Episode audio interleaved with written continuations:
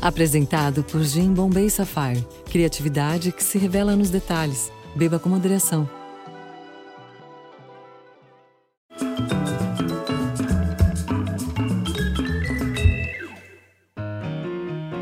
A música brasileira começou a semana menos sorridente, menos curiosa e menos lúdica.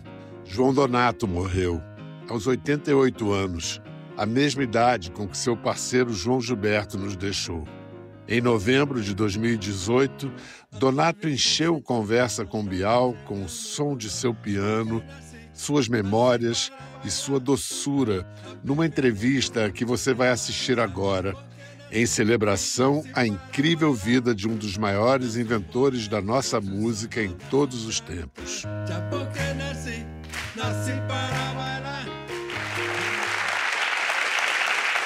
Obrigado! Hoje nós estamos com muita sorte. Nosso convidado, puxa, com cinco anos de idade, ele já vivia abraçado aos teclados com seu primeiro acordeão.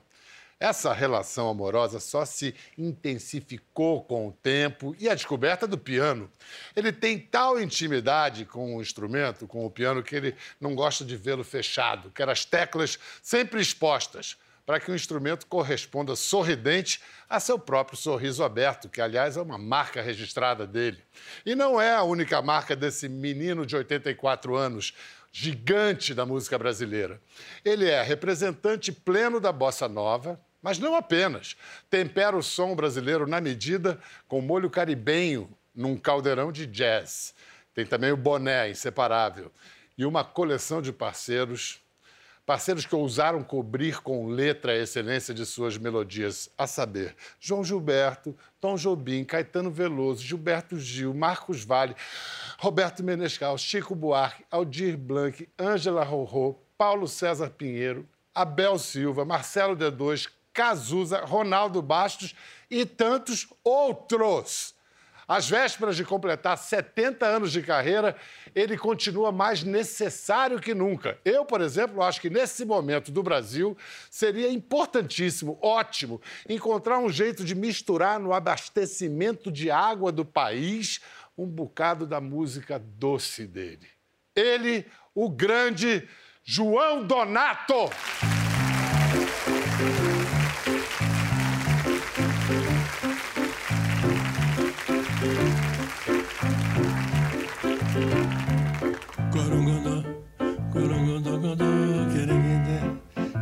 Maravilhoso,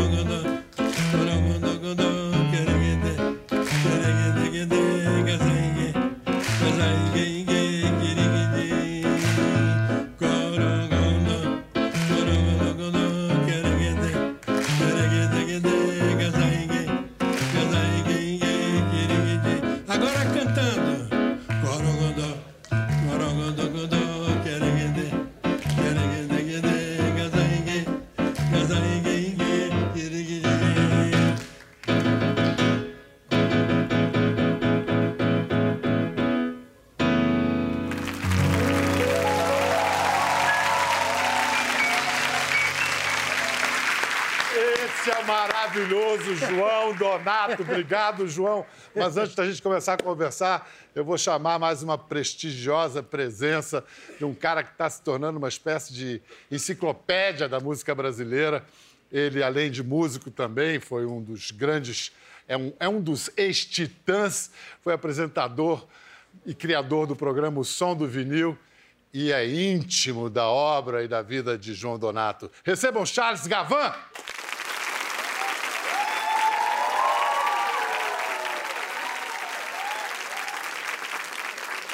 Tudo bem, João? Que, feliz, que felicidade ter você aqui. Imagina. Tão eu legal. também. Gavan, você já vem com dever de casa, com. é, você é uma bibliografia ambulante, né? Para um encontro como esse, a gente precisa de algumas ferramentas. Né? Então, tem discos aqui, discos raros, algumas colinhas de assuntos que podem rolar por Legal. aqui. Então você me ajuda, porque é, é obra demais, é monumento demais para eu encarar sozinho. É, primeiro, essa história que eu falei passando na abertura. Você não gosta de piano fechado, né? Não, As é. teclas aparecendo É, sempre. é porque a gente passa por ele e já sai tocando. Quando ele fechado, tem que abrir ainda, então já esse processo. Deixa aberto. É, é o Deixa sorrisão do piano. É o né? sorrisão, é. Não, e o seu sorriso também é uma marca registrada, né? Oh, meu Deus. Vem cá, a Ram talvez seja a música mais conhecida, mais famosa. Donato tem várias músicas conhecidas, né? Várias. Acabou lançando muita gente ao longo da carreira dele. Você que começou como grande músico instrumentista, né? dizem as pesquisas que ele acredita que ele, você dizia a música não tem que ter letra, né? Mas depois se convenceu que tinha que ter letra, né? Mas isso foi só em 73, quando Isso. o seu primeiro disco é de 56. Seis. Seis. Seis, 56. Seis. Mas então, assim, é- é, esse é o primeiro disco. Só em CD, porque o, o vinil disso é ultra raro, nunca consegui encontrar. Chá Dançante. Primeiro disco do Donato, olha só, Donato, grandão, e aqui, e seu conjunto, pequenininho. Quem era o seu conjunto? O conjunto era Tom Jobim no piano, Paulo Moura no clarinete e Altamiro Carrilho na flauta. Só. Inclusive, Só. só. E não tem nome, não tem crédito Não no, tem no nada, disco. nada escrito. Não, é sensacional. Mas a, a RAM, só para terminar esse assunto da RAM, porque a RAM primeiro era sapo, depois virou RAM? Virou RAM com a letra do Caetano Veloso. Ele colocou uma letra. Não, mas o sapo, antes era, Era sapo. sapo, era The Frog. Por que, que era sapo, Donato? Porque eu gravei isso nos Estados Unidos com o Sérgio Mendes. E quando eu mostrei a música para ele, Corongondô, Corongondô, Gondô, ele falou, parece nome de sapos, aqueles sapos, sapos amazônicos. Eu é, tens razão. Corongondô, Gondô. Eu digo, é, tem Ganzaingue, aquele sapo mal encarado. Eu digo, tem o, o, o Quiringuindim, que é o sapinho bonitinho. Aí virou The Frog. A gente foi conhecer eh, essas músicas do Donato, letradas, muito tempo depois, porque os discos dele ficaram indisponíveis para toda uma geração. Né? Os primeiros discos que ele fez de bossa nova são discos de colecionador. Pouquíssimas cópias foram distribuídas e os discos que ele veio gravar depois, na sua volta ao Brasil, aconteceu a mesma coisa. Pouquíssimas cópias, nenhuma divulgação. Ou seja, a minha geração conheceu João Donato, que tocava nos bares de São Paulo, nos bares do Rio de Janeiro, que tocava jazz. Mas esse João Donato da Bossa Nova, desse disco aqui, Chá Dançante, que ele toca acordeon, João Donato que gravou Quem é Quem, Lugar Comum, esses discos eram raríssimos. A gente só veio conhecer na era digital. Vamos falar do Bad, Bad Donato, é de 70. O que, que você destacaria ali da importância desse disco? Porque esse foi nos Estados Unidos. Você estava nos Estados Unidos já há algum tempo, né? Foi É. lá no início dos 60, não, no final dos 50, Eu fiquei os anos 60 todinhos lá. todinhos lá. E você foi procurar o quê? Porque a Bossa Nova estava bombando no Brasil. O que, que você foi procurar nos Estados Unidos? O jazz, eu queria o jazz. Eu fui lá para aprender, para encontrar com aqueles caras que eu admirava tanto. Tanto que minha discoteca em casa é só, só tem música de jazz e Mas o, você encontrou o jazz? não encontrei. Quer dizer, encontrei o pessoal do jazz muito triste, tonho, porque não tinha onde tocar. Estava por baixo? Estava por baixo e eles tocavam em orquestras latinas, que era onde tinha emprego, trabalho, né? Aham. Então eu fui procurar as orquestras latinas para encontrar o pessoal do jazz. E eles estavam realmente trabalhando lá, porque não tinha trabalho como, como ja- jazzistas. Foi nesse período que você encontrou os cubanos e o afro-cuban, que, que era uma variação desse jazz latino, né? Pois é. Não era a mesma coisa. Não era a mesma coisa. Eu sei que eu fiz uma audição. A audição é um teste para conseguir um emprego de pianista numa orquestra que estava anunciando precisa de pianista, não sei o quê, no clube e tal, não sei o quê. Aí eu fui lá. Aí o camarada virou para mim e disse, você não sabe tocar latino? Eu digo, eu, eu não sabia que eu não sabia tocar latino. Eu, eu apenas fui lá e, e toquei.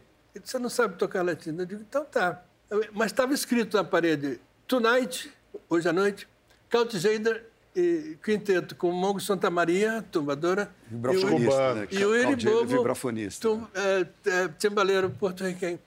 Aí eu digo, eu vou dar uma volta no quarteirão, mais tarde eu volto para ver o Tijeda. E aí eles me perguntam, o Tijeda perguntou, quer dar uma canja? Eu digo, se não for muito difícil. Aí tocaram lá um, um daqueles negócios, né?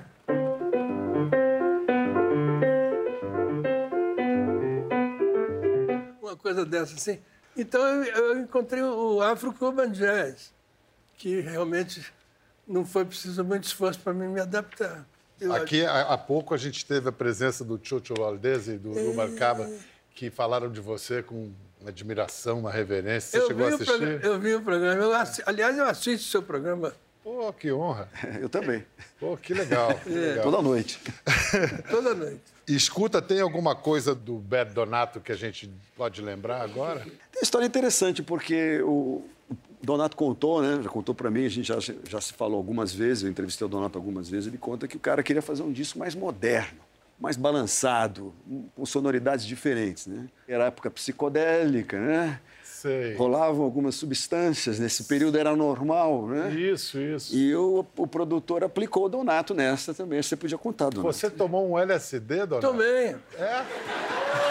pra, pra tocar, Donato? Não. Ele, ele te deu LSD pra você tocar? Pra, é, na hora de fazer o solo, eu pedi, a ele, eu digo, me dá um LSD aí, porque eu vi eles conversando sobre aquilo. Aham. Ele disse assim, não, espera aí, quando, quando você for fazer o solo, nós vamos te dar. Eles me deram uma, uma pedrinha, de, parece uma pedra de isqueiro. Pelo menos no meu caso foi isso. Aí eu tomei o troço e fui fazer o tal do solo. Até hoje eu não me lembro o que foi que eu fiz, mas está gravado.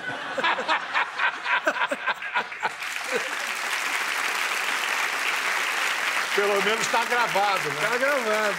Vem cá, agora você vem pro Brasil, Marcos Vale te pega para fazer esse disco. Quem é quem? Com essa capa maravilhosa e a contracapa mais maravilhosa ainda. Esse disco é tão histórico que o Gavan é, fez uma entrevista para o Som do Vinil e fez um livro sobre o disco, com entrevistas com o João, com o Marcos, Marcos Vale. com o seu irmão, que é letrista também. É, o que, que foi o, o- o grande. Qual foi a grande virada do Quem é Quem? Era difícil gravar um disco de bossa nova no princípio dos anos 70, a onda era outro. É. O que, que era? Era James Brown. Era basicamente isso, né? groove, levada.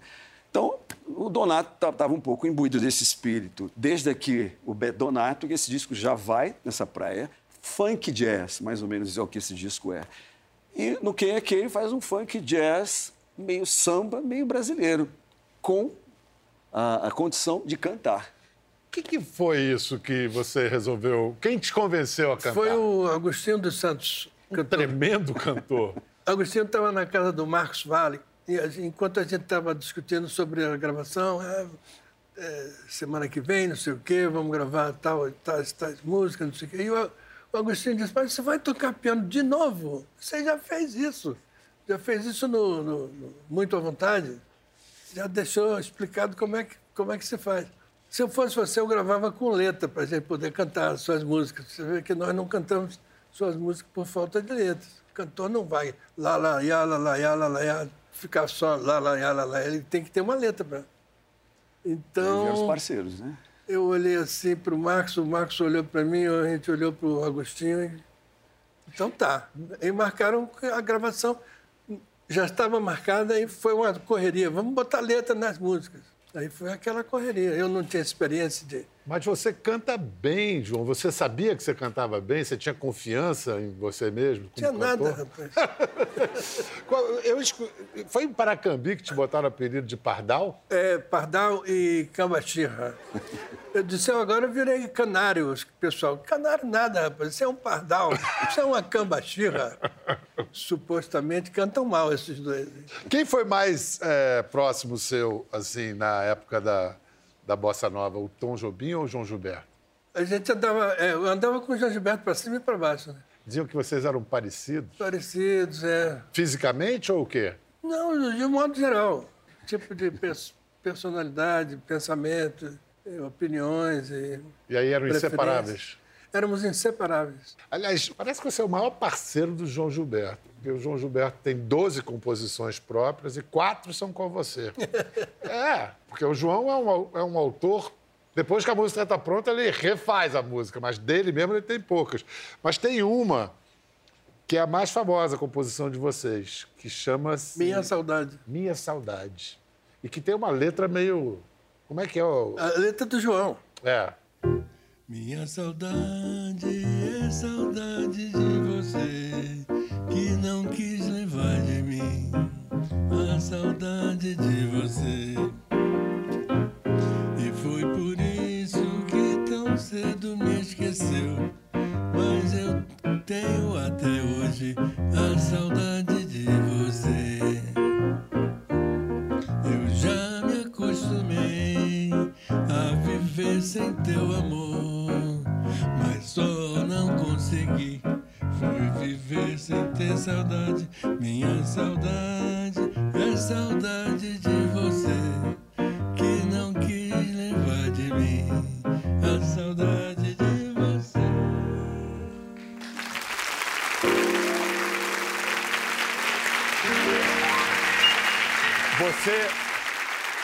Preocupou que a letra não fosse compreensível quando você ouviu Eu pela perguntei para ele, mas vem cá, minha saudade é a saudade de você, que não quis levar de mim a saudade de você. Eu digo, não está não tá complicado, não. Ele disse, não, eles vão entender.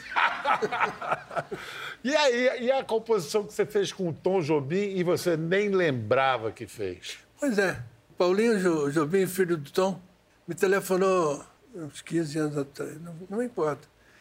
Diz, ó, eu encontrei um- nos papéis aqui na gaveta do meu pai um, um, um manuscrito escrito João Donato e, e Tom Jobim.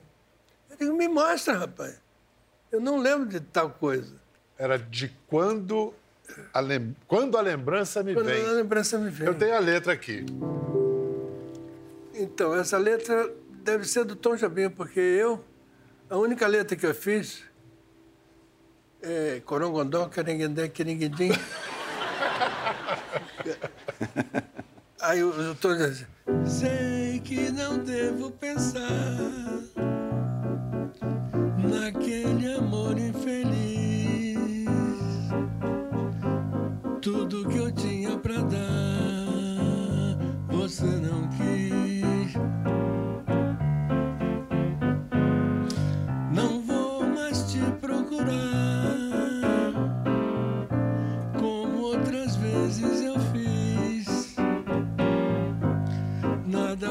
Posso esperar daquele amor infeliz.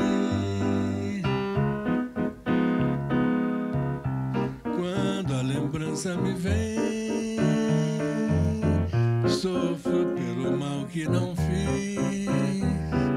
Preciso esquecer, mas a saudade me diz que você é o meu bem. Sei que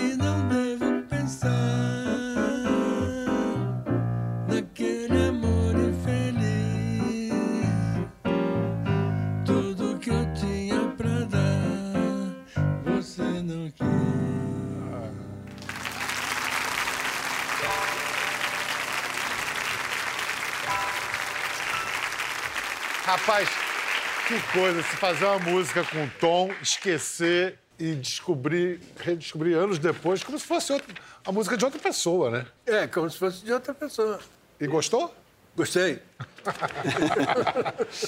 Olha só, a gente descobriu nos acervos aí da Globo uma entrevista, acho que nem foi ao ar, que você deu em 1982, em que você falava do João, falava do Tom, da Bossa Nova. Para nós era simplesmente uma maneira de pensar. Então nós nos identificamos uns com os outros e passamos a, a, a andar juntos, a ser amigos, a ir às festas, e ao cinema e para tomar sorvete. Isso tornou-se uma amizade muito é, espontânea que dura até hoje essa, essa amizade e essa admiração. Para nós era simplesmente um samba Uma nosso. maneira de é, a gente A gente fazer. chamava inclusive de samba.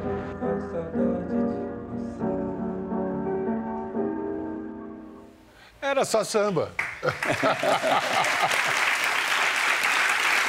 Não, você diz ali, né, que o que vocês chamavam de samba passou a se chamar bossa nova e para vocês era samba. É, não mudou nada. Tem Só uma- mudaram as letras. As letras que eram pessimistas ficaram otimistas com a chegada do Vinícius, do Tom Jobim, da Dolores. Mudou, né, Donato? Ali, Todo né? mundo, hein? Mudou, mudou a temática, né? É. o samba canção basicamente é música de fossa, né? Aquela tristeza, fui Dor de largado, cotovelo, dor de é. cotovelo, fui traído, é um baixo astral. Agora o som é mara- lindo, maravilhoso. Né? Aí vem o pessoal mais jovem, aí vem os grandes letristas, Ronaldo Bosco, com a Carlos Lira, com a turma assim. ó, Aquela alegrar cidade negócio. maravilhosa que o Rio- Aquela cena do Rio de Janeiro, É. né? imagina como era o Rio de Janeiro no final dos anos 50, né? Ficar falando de tristeza. É. João, como é que você resolveu largar os Estados Unidos, aquela vida lá americana e tudo, e voltar para o Brasil? Por quê? Eu era casado. E aí minha mulher me deixou e levou a filha também, que era, eram os três, né? Eu, Jodel. mulher e Jodel. Aí eu fiquei sozinho lá nos Estados Unidos e ligava o rádio e falava em inglês. Ligava a televisão. Ih, rapaz, era só isso. Eu abria a janela, o vizinho. Eu digo, "Ô, rapaz, tá complicado, eu tô com saudade, de- saudade do Brasil, né? digamos assim. Minha família, minha mãe, meus, meus irmãos, meus amigos. Voltou por saudade. Voltei, tô com saudade, voltei com saudade. Foi aí que eu gravei o Quem é O Quem. Quem é Quem? Que, Aí não vo- foi, que não foi muito prestigiado Essa na é época. Não, não foi nem lançado. Nem Quer dizer, foi lançado. lançado, mas não de uma maneira convencional. Convencional. O que, que aconteceu? Eles, eu cheguei no departamento de divulgação da Odeon e falei, quando é que é o meu lançamento do meu disco, a festa? Onde é que vocês vão convidar a imprensa, a televisão, a rádio, para fazer lançamento, coquetel, não sei o quê? Aí o diretor, ele disse, não vai ter esse tipo de lançamento. Eu digo, "E existe algum outro tipo de lançamento? É um segredo, talvez? Não tinha. Aí eu falei, cheguei lá na, na rua, ali na Cinelândia, lá no Rio. Falei para o meu amigo J- Canseira, digo, Jota, rapaz aí da divulgação disse que meu disco não vai ter divulgação, não. Ele disse assim, ah, se eu fosse você, eu pegava uma caixa de, do vinil, ia lá no Outeiro da Glória e telefonava para Paula Saldanha, do, do Globinho, da, da TV Globo. Eles vêm te filmar. E eu, eu fiz isso. Eu liguei para eles lá, eles, eu digo, vem me filmar aqui na, na- no Outeiro da Glória que eu vou lançar meu disco. Eu cheguei lá no, no Outeiro da Glória e comecei a lançar. Disse para tudo que era ali, eles filmando e saindo correndo atrás para pegar o disco. Alguns sobreviveram, algumas cópias sobreviveram. Ainda Ainda bem, né? Agora, eu sei E de... tempos depois, a revista Rolling Stone né, considerou um dos 100 discos mais importantes já gravados no Brasil em todos os tempos. Agora, é, nesse disco, eu sei que você precisava de letras e de parceiros, mas aí você não tinha muita segurança, você pedia letras para vários parceiros para a mesma música. É. E aí aconteceu que um dos parceiros era, era o seu irmão, o, O Liz Zene, o Luiz Ezênio, o outro era Dorival Caymmi, Caymmi. os outros dois... Marcos Vale, Paulo? César Pinheiro, eh, Ronaldo Bart, era uma... Olha a encrenca que você se meteu para escolher qual era melhor. Aí ficou aquela confusão total. Aí o, o Caim pegou as letras todas e falou assim: olha, essa aqui é a melhor letra, que era justamente a letra do meu irmão Lízias. Era do Até Quem Sabe. Até um dia, até talvez, até quem sabe. Até você, sem fantasia, sem mais saudade.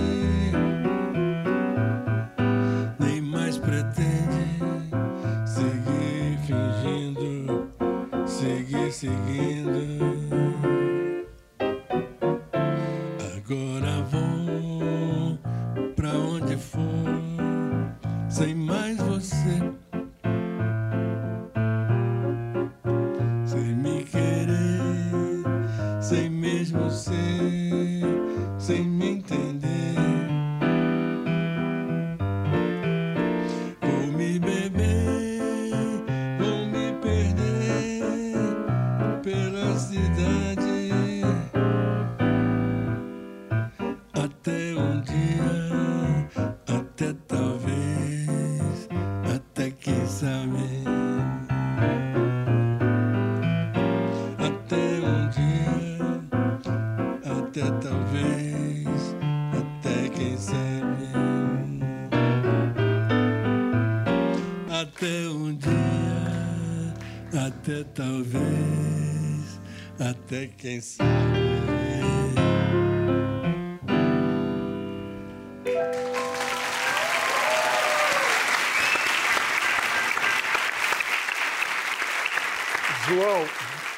Você é ótimo no estúdio, mas eu tô vendo que você gosta de um público, né? Você gosta de show ao vivo, né? Eu gosto. Eu, e eles gostam também de, de fazer bagunça também. Mas escuta, a eles letra... ficarem quietinhos, sentados, assistindo, olhando assim. É, não é tão interessante quando você também solta a franga, libera geral. fala. Estamos de volta com João Donato. Aplauso!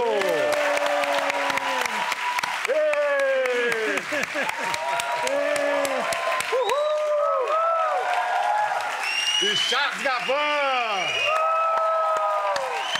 João, o Amazonas te formou como artista? A sua infância na Amazônia? Eu acho que completamente, né? A minha, a minha melancolia, ela, eu, a primeira vez que eu me senti melancólico foi na beira do rio, lá do, do, do Rio Acre, que corta a cidade de Rio Branco. Eu era bem novinho, mas sentia uma, uma nostalgia, uma coisa estranha, uma saudade de não sei o quê, uma coisa. Não era tristeza, era assim um, uma, uma, uma espécie de uma doçura qualquer, que vinha de uma subida de um, um, um camarada que passou numa canoa. Ele vinha.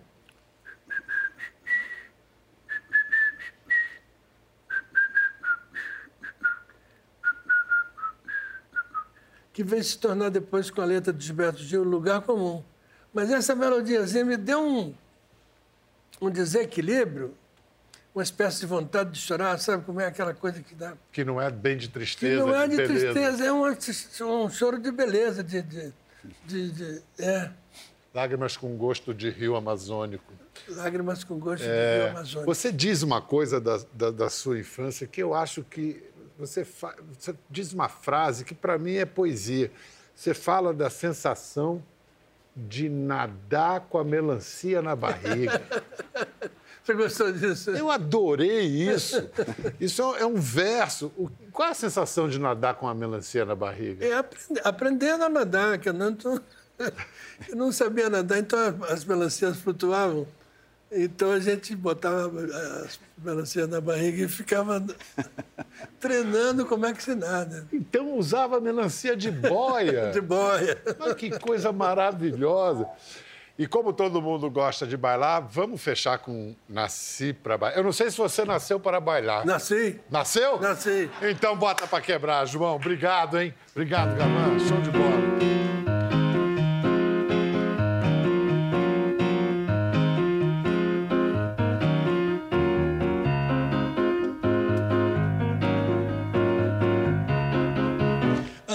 Sete montanhas para chegar no mar. Porque nasci, nasci para bailar. Abrir veredas e